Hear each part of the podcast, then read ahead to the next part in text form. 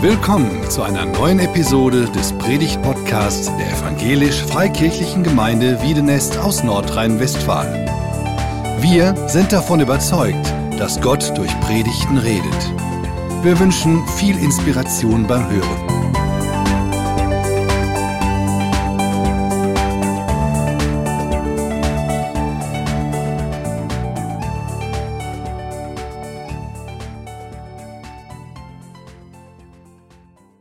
Ja, ich freue mich, dass ich bei euch sein darf. Es ist schön, wieder mit euch zusammen Gottesdienst erleben zu dürfen.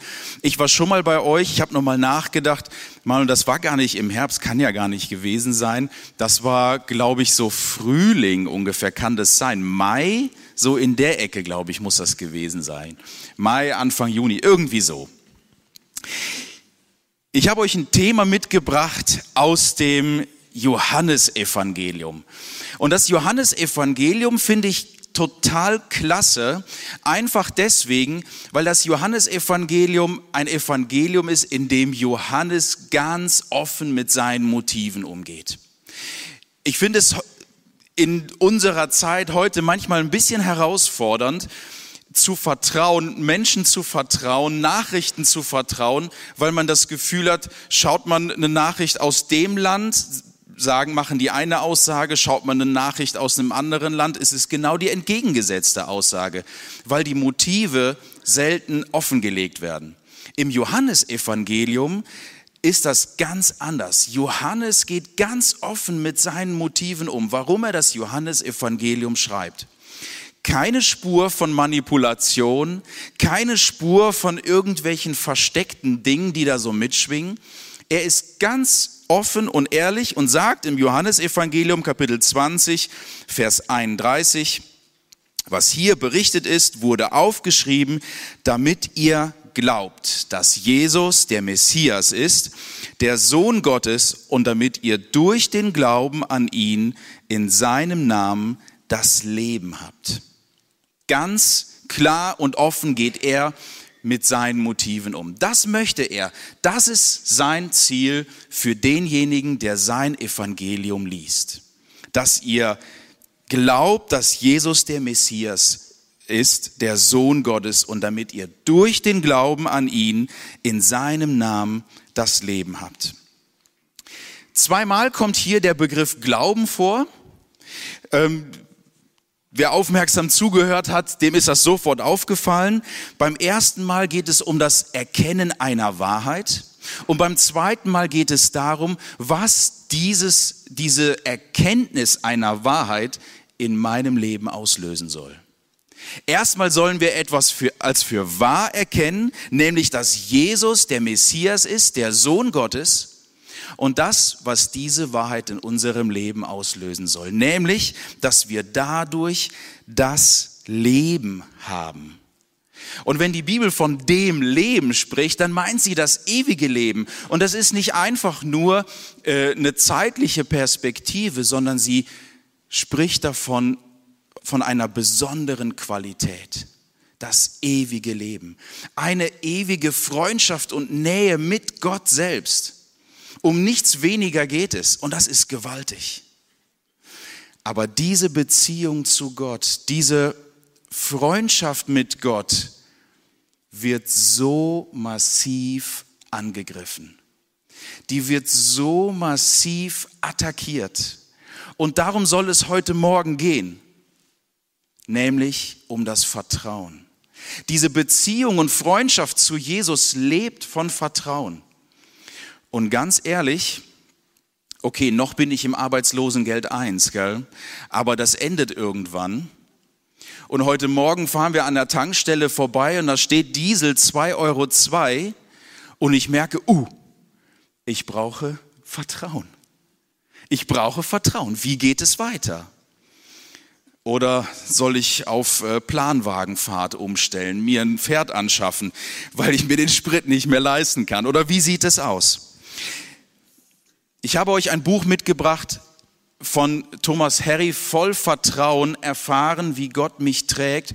Und dieses Buch möchte ich euch wärmstens ans Herz legen. Wer in diesem Thema weiter einsteigen will und da das vertiefen möchte, der darf sich dieses Buch ähm, Nee, ich verleih's nicht. Also der soll sich das selber kaufen, dieses Buch. Es ist wirklich gut. Er ist total ehrlich, ähm, fundiert und geht in dieses Thema rein und gibt wirklich echte, handfeste Antworten. Und er schreibt, Nichts in unserem Glauben ist so umkämpft und wird so häufig in Frage gestellt wie unser Vertrauen in Gott. Wir befinden uns in einem ständigen Kampf um unser Herz. Kann und will es Gott trauen angesichts der irritierenden Ereignisse, die uns tagtäglich widerfahren? Ich muss sagen, das kann ich nur bestätigen. Und ich wette, dass hier in diesem Raum jetzt viele, viele sitzen, die sagen können, oh ja, genau so geht's mir auch. Ich habe das erlebt. Ich weiß, wie meine Beziehung, meine Freundschaft zu Gott angegriffen wird, wie sie attackiert wird und wie mein Vertrauen in ihn herausgefordert wird. Ich möchte uns mit hineinnehmen in eine Geschichte, die Jesus selber passiert ist und die Johannes berichtet. Wie gesagt, er möchte, dass unser Vertrauen zu Jesus wächst und stabil wird. Und er tut das mit sieben Berichten aus dem Leben von Jesus, sieben Wunder, die Jesus getan hat. Und eins davon wollen wir uns heute näher anschauen. Ich habe keine Präsentation mitgebracht. Ist noch verrückt, gell? Ich habe keine Präsentation, aber wenn du deine Bibel dabei hast, dann schlag sie gerne mit auf oder digital. Du darfst ausnahmsweise das Handy hervorholen. Johannes 4 ab Vers 43.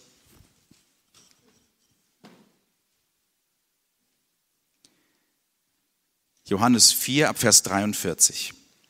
Nach diesen zwei Tagen in Sycha ging Jesus weiter nach Galiläa. Er selbst hatte ausdrücklich erklärt, ein Prophet gilt in seiner Heimat nichts. Doch als er nun nach Galiläa kam, wurde er von den Leuten freundlich aufgenommen, denn sie waren auch bei dem Fest in Jerusalem gewesen und hatten alles miterlebt, was er dort getan hatte. Jesus kam auch wieder nach Kana, jenem Ort in Galiläa, wo er das Wasser in Wein verwandelt hatte. Dort suchte ihn ein Beamter des Königs auf, der in Kapernaum lebte und einen Sohn hatte, der an einer schweren Krankheit litt. Er hatte gehört, dass Jesus von Judäa nach Galiläa, also von den Süden in den Norden, zurückgekehrt war und bat ihn jetzt nach Kapernaum herabzukommen und seinen Sohn zu heilen, der im Sterben lag. Wenn ihr nicht Wunder und außergewöhnliche Dinge seht, glaubt ihr nicht, hielt Jesus ihm entgegen. Aber der Beamte des Königs flehte ihn an. Herr, bitte komm, bevor mein Kind stirbt. Da sagte Jesus zu ihm, Geh nach Hause, dein Sohn lebt und ist gesund. Der Mann glaubte dem, was Jesus zu ihm sagte. Auf sein Wort hin machte er sich auf den Weg hinunter nach Kapernaum. Er war noch nicht dort angelangt, da kamen ihm seine Diener mit der Nachricht entgegen, dass sein Sohn lebe und gesund war. Er fragte sie, seit wann es ihm besser gehe. Gestern Mittag um ein Uhr hatte er mit einmal kein Fieber mehr, antworteten sie. Da wusste der Vater, dass es genau zu dem Zeitpunkt geschehen war, an dem Jesus zu ihm gesagt hatte, dein Sohn lebt und ist gesund. Und er glaubte an Jesus, er und alle aus seinem Haus. Wow, was für eine Geschichte.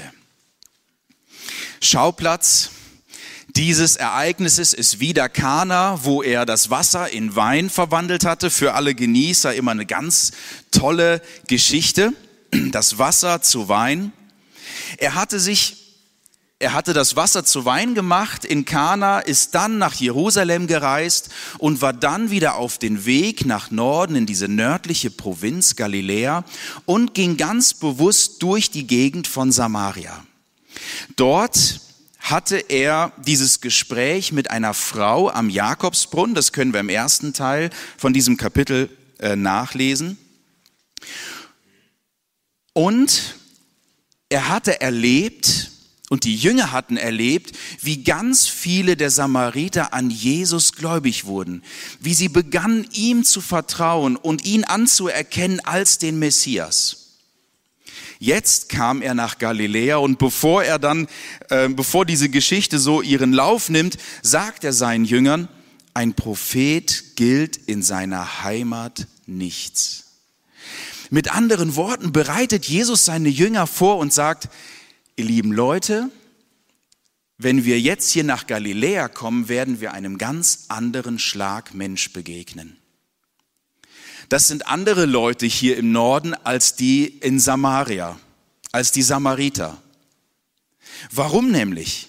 In der Gegend von Samaria äh, mit dieser Frau am Jakobsbrunnen hatte Jesus nicht ein einziges Wunder getan. Und trotzdem glaubten die Menschen an ihn.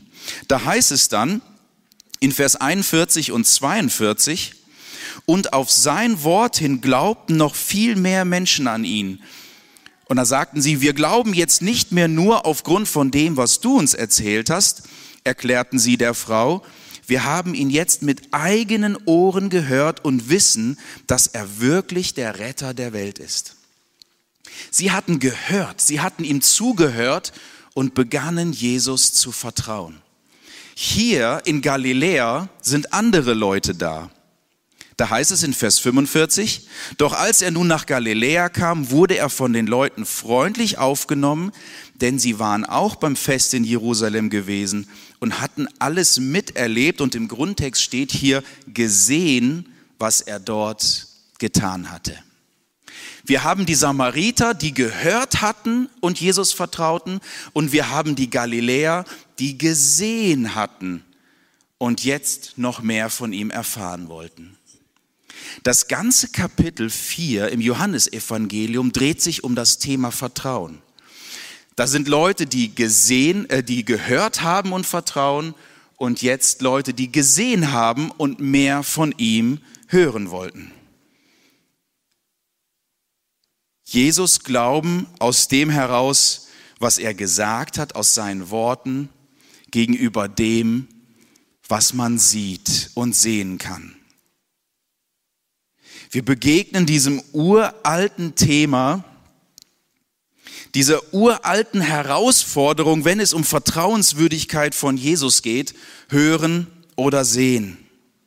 Wenn ich doch nur ein einziges Wunder sehen würde, wenn ich doch nur ein bisschen mehr von der Herrlichkeit Gottes sehen würde, wenn ich doch nur ein kleines bisschen mehr sehen würde von dem, dass er sein Wort wahr macht, dann würde mein Vertrauen so richtig Fahrt aufnehmen. Ich will mehr sehen. Ich kenne das richtig gut. Kennst du das auch? Wenn er doch nur nicht ganz so sparsam mit der Offenbarung seiner Macht in meinem Leben umgehen würde, ja dann wäre Vertrauen so viel leichter. Dann würde es mir nicht so schwer fallen. Ich kann mich erinnern, wie ich mit 19 unterwegs war. Mir ging es nicht gut mit 19. Ich, ähm, ich hatte da eine, eine schwere Phase und ich bin so in meinem Auto unterwegs und ich weiß noch, wie ich so Tränen überströmt hinterm Steuer sitze und einfach sagt, Herr Jesus, ich verstehe das nicht. Es fällt mir so schwer, Zweifel erobern mein Herz. Ich liebe dich. Ich weiß, du liebst mich. Wo ist das Problem, wenn du den Himmel in kleinen Spalt aufmachst und ich dich sehen kann? Hey, und fertig, Ende der Diskussion. Okay? Fertig. Ich sehe dich ein für alle Mal, Diskussion beendet, wow, Frieden da und gut ist. Kennst du diesen Gedanken auch? Oh Herr Jesus, wenn, du doch, wenn ich doch ein kleines bisschen mehr sehen könnte von dem, wer du bist und was du sagst. Bertrand Russell, einer der wohl bekanntesten atheistischen Philosophen, wurde einmal als 90-Jähriger auf einer Party angesprochen. Mr. Russell, Sie sind wohl nicht nur der berühmteste Atheist der Welt, sondern vielleicht auch der älteste. Sie werden unter Umständen bald sterben. Was werden Sie tun, sollten Sie nach Ihrem Tod feststellen, dass es Gott doch gibt? Was werden Sie tun, wenn Sie diesem Gott gegenüberstehen, dem Sie Ihr ganzes Leben lang getrotzt haben? Bertrand Russell antwortete, dass er in diesem Fall mit dem Finger auf Gott zeigen würde, ah nee, so muss er dann, weil ist ja schon da, mit dem Finger auf Gott zeigen würde und sagen würde, Sie, Sir, haben uns nicht genügend Beweise geliefert.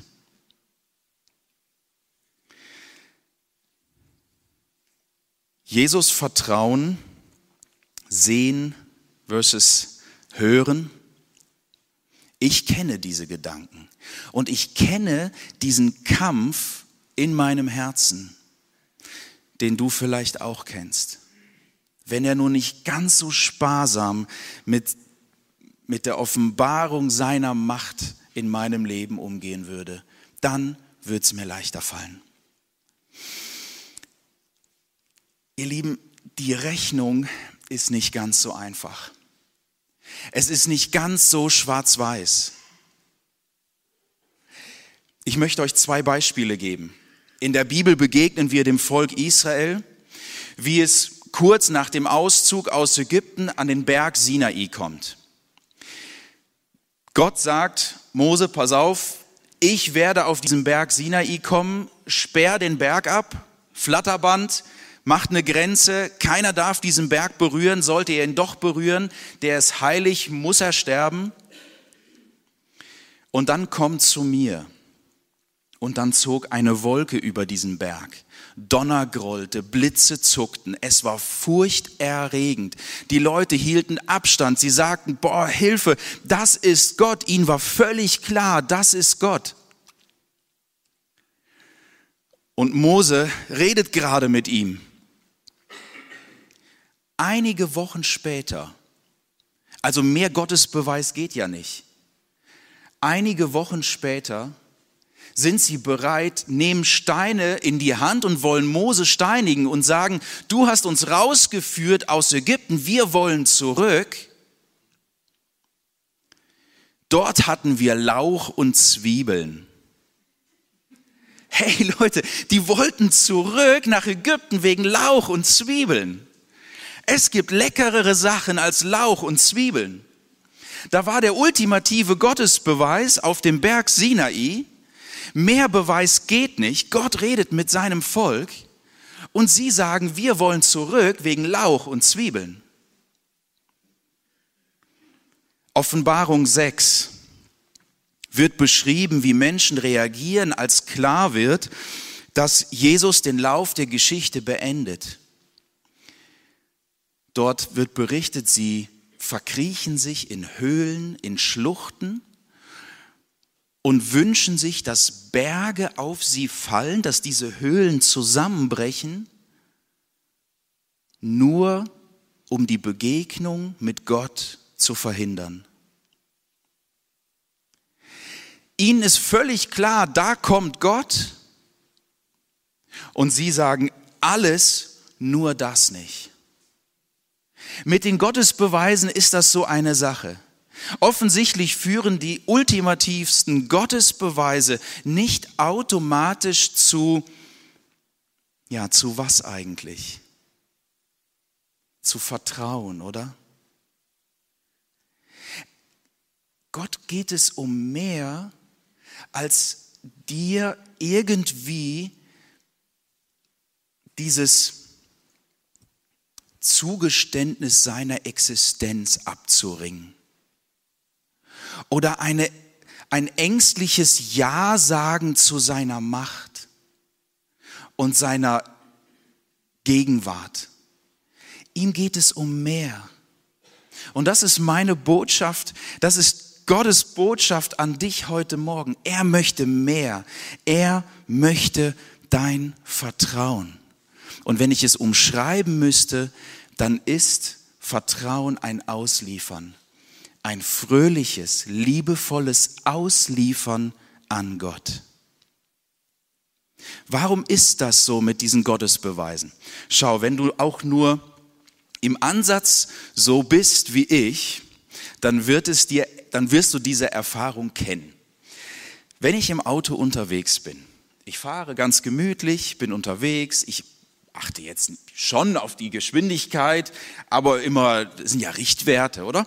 Und man ist halt so unterwegs im Straßenverkehr und dann gucke ich in den Rückspiegel und dann sehe ich ein Polizeiauto. Und dann sehe ich ein Polizeiauto. Und wisst ihr, wie meine Reaktion ist? Bin ich angeschnallt? Geht meine Kennzeichenbeleuchtung? Ah, ich habe noch keinen Verbandskasten. Äh, das Warndreieck, boah, wo war das nochmal? Profil auf den Reifen, TÜV. Ah, okay, ist alles in Ordnung mit dem Auto? So geht's mir. Geschwindigkeit einfach mal 10 km/h runter zur Sicherheit, auch wenn ich ein bisschen zu, äh, zu langsam bin, nicht schlimm. Oder so geht's mir. Warum reagiere ich so? weil ich plötzlich sowas von felsenfest überzeugt bin, dass die Straßenverkehrsordnung so gut ist und dass all diese Regeln so absolut sinnvoll sind und man sich unbedingt, nein, oder? Ich betreibe Schadensbegrenzung. Ich möchte nicht, dass die mich anhalten und ich irgendwie eine Buße bezahlen muss, einen Knöllchenkrieg oder so. Mit den Gottesbeweisen ist es manchmal genau dasselbe.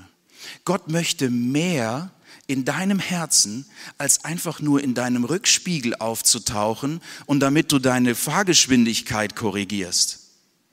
Deine Reisegeschwindigkeit. Versteht ihr, was ich meine? Es geht um was anderes. Er möchte Vertrauen. Darum kämpft er. Das möchte er in unserem Leben erzeugen. Und deswegen sagt Blaise Pascal, es gibt genug Licht für diejenigen, die sehen wollen und genug Dunkelheit für die, die eine entgegengesetzte Entscheidung treffen. Gott möchte unser Vertrauen und trotzdem ist es total umkämpft. Lange Vorrede, jetzt kommen wir zu dieser Geschichte. Jesus kam auch wieder nach Kana, jenem Ort in Galiläa, wo er das Wasser in Wein verwandelt hatte. Dort suchte ihn dieser königliche Beamte aus Kapernaum auf. Warum? Nicht wegen irgendeiner Lappalie, sondern weil sein Sohn im Sterben liegt. Sein Sohn liegt im Sterben und er hatte gehört, da ist dieser Jesus, der eingreifen kann. Und zu ihm wende ich mich. Kapernaum 20 Kilometer entfernt von Kana. Und er macht sich auf den Weg zu Jesus und sagt, rette meinen Sohn komm zu mir, rette meinen Sohn, er liegt im Sterben. Und jetzt macht Jesus in Vers 48 Folgendes. Wenn ihr nicht Wunder und außergewöhnliche Dinge seht, glaubt ihr nicht. Wenn ihr kein Gottesbeweis seht, dann glaubt ihr nicht, dann vertraut ihr nicht. Es sieht so aus, als würde Jesus diesen Vater von sich wegstoßen, oder? Als würde er diesem Vater sagen, boah, nein, Du willst doch eh nur einen Gottesbeweis. Du willst doch nur irgendwie, dass ich eingreife und deine Not lindere, als würde er ihn von sich stoßen. Wie reagiert der Vater? Aber der Beamte des Königs flehte ihn an, Herr, bitte komm, bevor mein Kind stirbt. In dieser Passage begegnet uns die Essenz von Vertrauen. Was macht der Vater? Er klammert sich an Jesus. Mit anderen Worten sagt er hier, ich, ich weiß nicht, nur durch Gottes Vertrauen, ich, ich, ich weiß es nicht, um was es hier geht. Ich, ich steige in diese Diskussion überhaupt nicht ein.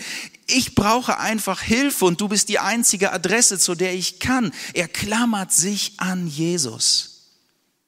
Die Essenz von Vertrauen. Es gibt ein Bild, eine Geschichte, die muss ich euch erzählen. Die werde ich in meinem ganzen Leben nicht vergessen. Das war herrlich, die mir dieses Prinzip verdeutlicht hat.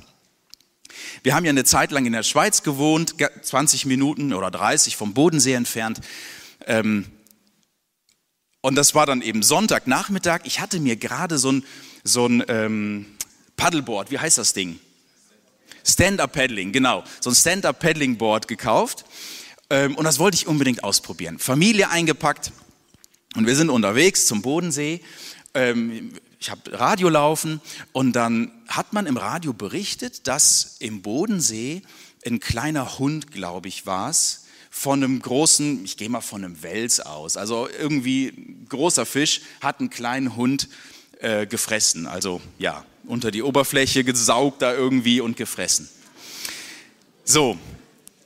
Ähm, und meine Tochter, ähm, meine Tochter kriegt ganz große Augen und sagt, Papa, ist das der See, wo wir jetzt hinfahren? Und ich so, ja, also, aber bestimmt eine ganz andere Stelle. Naja, und so fahren wir dahin und ich voll begeistert, pumpt dieses Board dann da auf und die Kinder hatten das wahrscheinlich vergessen, was wir da gehört hatten im Radio und sagten, Papa, wir wollen unbedingt mit. Alles klar. Ähm, die Mia dann da auf das Board drauf und so paddeln wir raus ähm, auf den Bodensee und ja, voll begeistert und es klappt und es funktioniert und es ist noch ein bisschen wackelig und so. Ähm, und dann hockt sie da vorne an der Spitze und dann habe ich was ganz Fieses gemacht, ich weiß. Ich habe es mir echt nicht nehmen lassen, aber ich stand dann so mit dem Paddel auf dem Board und mache einmal, einmal so. Verlager das Gewicht, ne? Die plumpst rein und das hättet ihr sehen müssen. Wie ein Torpedo. Ich weiß nicht, wie das physikalisch möglich ist, nach allen Naturgesetzen, die ich kenne. Schießt die raus aus dem Wasser auf das Board und klammert sich mit allen Vieren so richtig an diesem Board fest. Oh, das war so herrlich. Das ist fies, ich weiß, aber das war, das hat so Spaß gemacht. Was ich damit sagen möchte, das ist die Essenz von Vertrauen. Nicht mir gegenüber, sondern dem Board gegenüber. Sich festklammern. Ihr Lieben, wenn wir mit Jesus unterwegs sind, dann werden dir solche Situationen begegnen. Und die Essenz von Vertrauen ist, klammer dich an Jesus fest. Halt dich an ihm fest, als würde dein Leben davon abhängen, denn das tut es. Und das macht der Vater hier. Jesus, ich, hab, ich weiß nicht, in was für eine Diskussion und, und Gottes Beweis, kein Beweis, glaube ich genug, glaube ich zu wenig, ist da noch ein Rest Zweifel in meinem Herzen. Ich kenne diese Diskussion in meinem persönlichen Leben. Ich kenne das und vielleicht kennst du das auch. Glaube ich genug oder nicht? Oder habe ich, ist da genügend Vertrauen, dass Jesus eingreifen kann, mein Gebet erhören? Und, und, und, und, und. Unser Herz, da, da fliegen Pfeile, da wird gekämpft. Und ich sehe diesen Vater, wie er sich, wie meine Tochter damals, an dem Bord festklammert, an Jesus festklammert und sagt, Herr, komm herab, denn mein Sohn liegt im Sterben. Halte ich an Jesus fest. Da sagte Jesus zu ihm, geh nach Hause, dein Sohn lebt und ist gesund. Der Mann glaubte dem, was Jesus zu ihm sagte. Auf sein Worten machte er sich auf den Weg hinunter nach Kapernaum. Und jetzt müssen wir ein kleines bisschen zwischen den Zeilen lesen.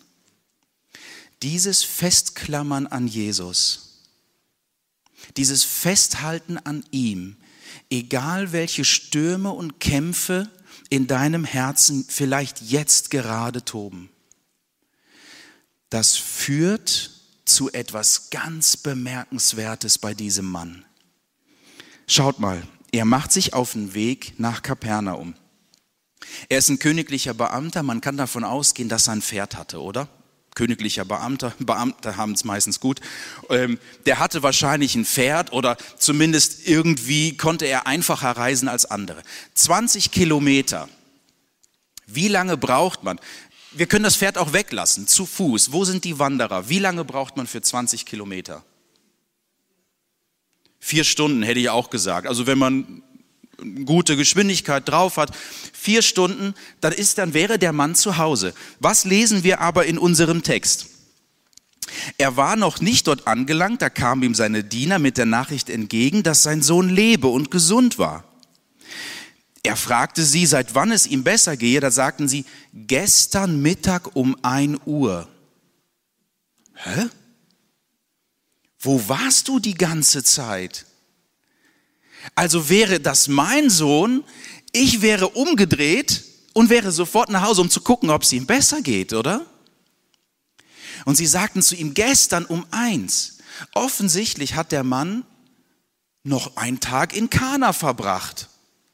Vielleicht hat er sich gesagt, ja, ich, ich bin Beamter, ich habe hier noch einige Sachen zu tun, hat sich irgendwo, äh, weiß ich nicht, noch ein Zimmer genommen, hat noch in Ruhe gefrühstückt, noch, noch Sachen erledigt in Kana und hat sich dann irgendwie gemütlich auf den Nachhauseweg gemacht.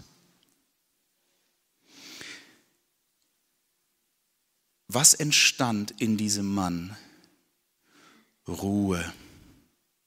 Ruhe. Warum möchte Gott unser Vertrauen? Weil er dich so sehr liebt, dass er dir Ruhe gönnt. Wir brauchen Ruhe. Wir denken manchmal, Herr Jesus, wenn du wüsstest, was meine Kämpfe sind, was meine Herausforderungen sind, und vielleicht denkst du jetzt in diesem Moment, wenn ich eine Antwort bekommen würde auf die Herausforderung, die gerade in meiner Seele tobt, dann wäre ich zufrieden. Ich möchte dir eins sagen, du brauchst eine Sache mehr als Antworten. Und das ist Frieden. Du brauchst Frieden. Und Gott weiß, dass dieser Frieden erst entstehen kann, wenn du dich ihm vertrauensvoll auslieferst.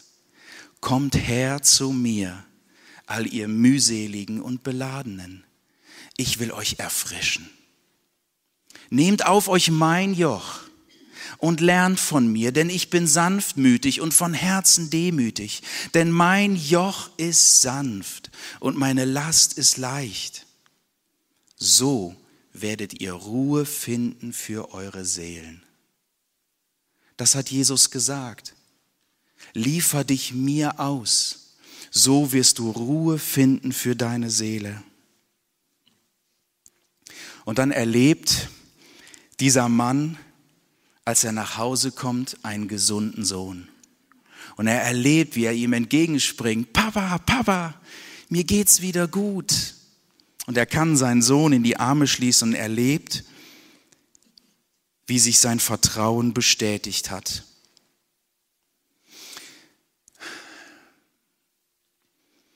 An dieser Stelle wird mir immer das Herz schwer.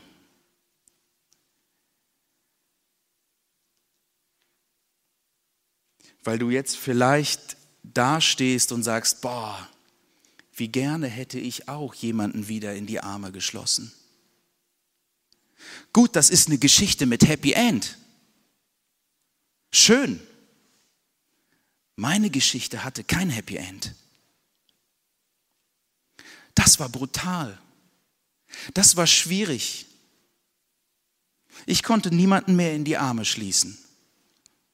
Gott hätte es verhindern können, hat er aber nicht. Was jetzt? Was jetzt mit dem Vertrauen? Gott kennt deinen Kampf gut. Gott kennt deinen Schmerz gut, den du jetzt vielleicht empfindest deine Zweifel, deine Ängste.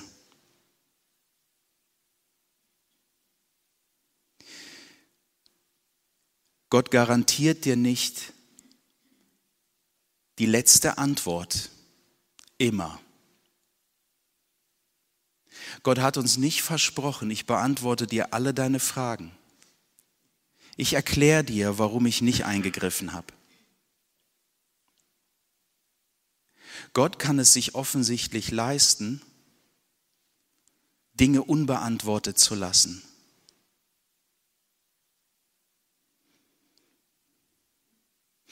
Aber er lädt dich heute ein, du musst nicht in diesem unruhigen Stand bleiben.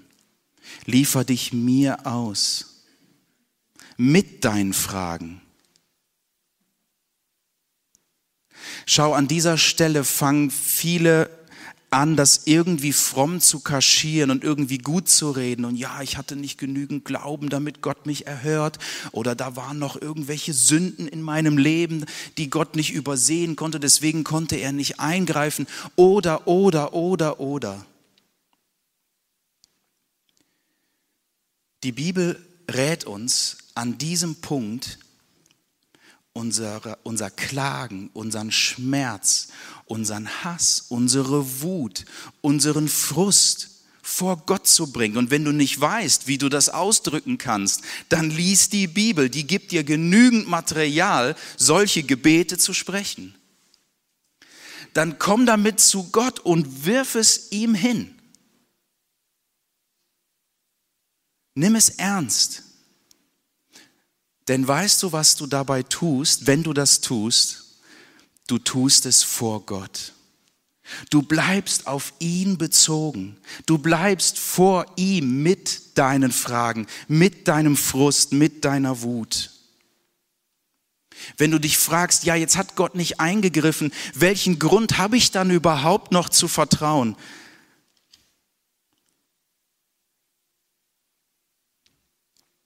Dann heißt es, zwei Kapitel weiter in Johannes 6, Vers 30. Da sagen die Leute um Jesus herum, wenn wir dir glauben sollen, dass du von Gott gesandt bist, dann lass uns ein Wunder sehen, das es uns beweist. Wo bleibt dieser Beweis? Damals in der Wüste haben unsere Vorfahren Manna gegessen, wie es ja auch in der Schrift heißt. Brot vom Himmel gab er ihnen zu essen. Und dann antwortet Jesus und er sagt, ich sage euch, das Brot vom Himmel hat euch nicht Mose gegeben, es ist mein Vater, der euch das wahre Brot vom Himmel gibt. Herr, sagten sie zu ihm, gib uns von diesem Brot. Und Jesus antwortete, ich bin das Brot. Warum ist Gott vertrauenswürdig? Zu dem Vater hat Jesus gesagt, geh hin, dein Sohn lebt. Wir dürfen Gott vertrauen, weil er sagt, geh hin, denn mein Sohn lebt. Er ist gestorben. Er hat damit unter Beweis gestellt, dass du ihm nicht nur wichtig bist, sondern dass er bereit ist, alles und in göttlichen Kategorien ist alles, wirklich alles, dass er bereit war, alles zu geben, damit dieses Vertrauen und diese Beziehung zu dir möglich ist und du zu ihm. Und er ist auferstanden und hat damit unter Beweis gestellt, dass dieses Opfer gilt und dass es zählt. Wirf dein Vertrauen nicht weg. Ich habe nie gesagt, dass es einfach ist. Die Bibel sagt das noch weniger. Das ist ein Kampf um unser Herz. Aber Gott weiß, dass wir etwas mehr brauchen als Antworten und das ist Ruhe und Frieden für unser Herz. Willst du das heute Morgen? Willst du dein umkämpftes Herz zur Ruhe bringen? Dann lade ich dich ein, dass du heute Morgen eine Entscheidung triffst. Ihr könnt als Band gerne schon mal hier nach oben kommen.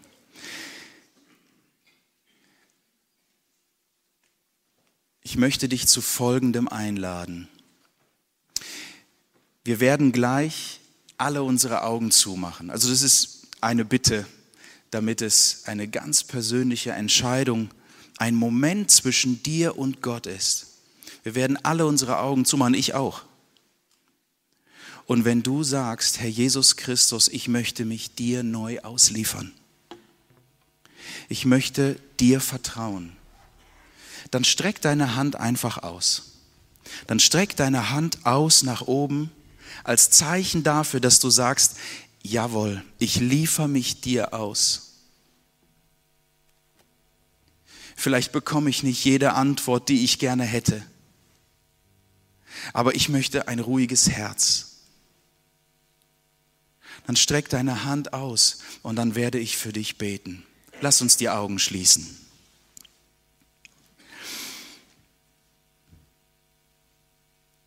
Oh Herr Jesus, wem sagen wir das, dass unser Leben so angefochten und umkämpft ist?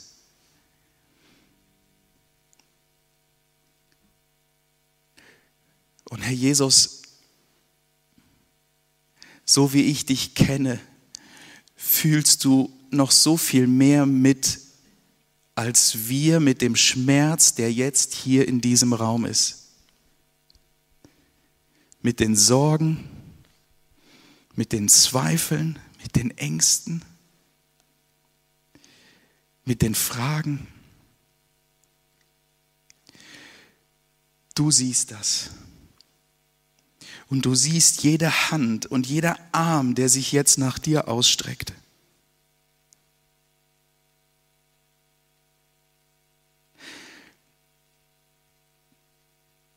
Herr, und ich möchte dich bitten, dass du das beantwortest mit Ruhe und mit Frieden. Ich möchte dich bitten, dass dein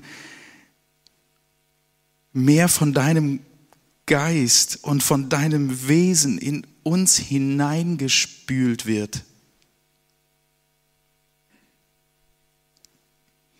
Herr Jesus, ich möchte dich bitten, dass diese Entscheidung, die jetzt getroffen wird, dass du dem begegnest. Lass diesen Gottesdienst eine Weiche sein, die einen, einen neuen Kurs bestimmt. Herr Jesus, ich ehre dich. Amen.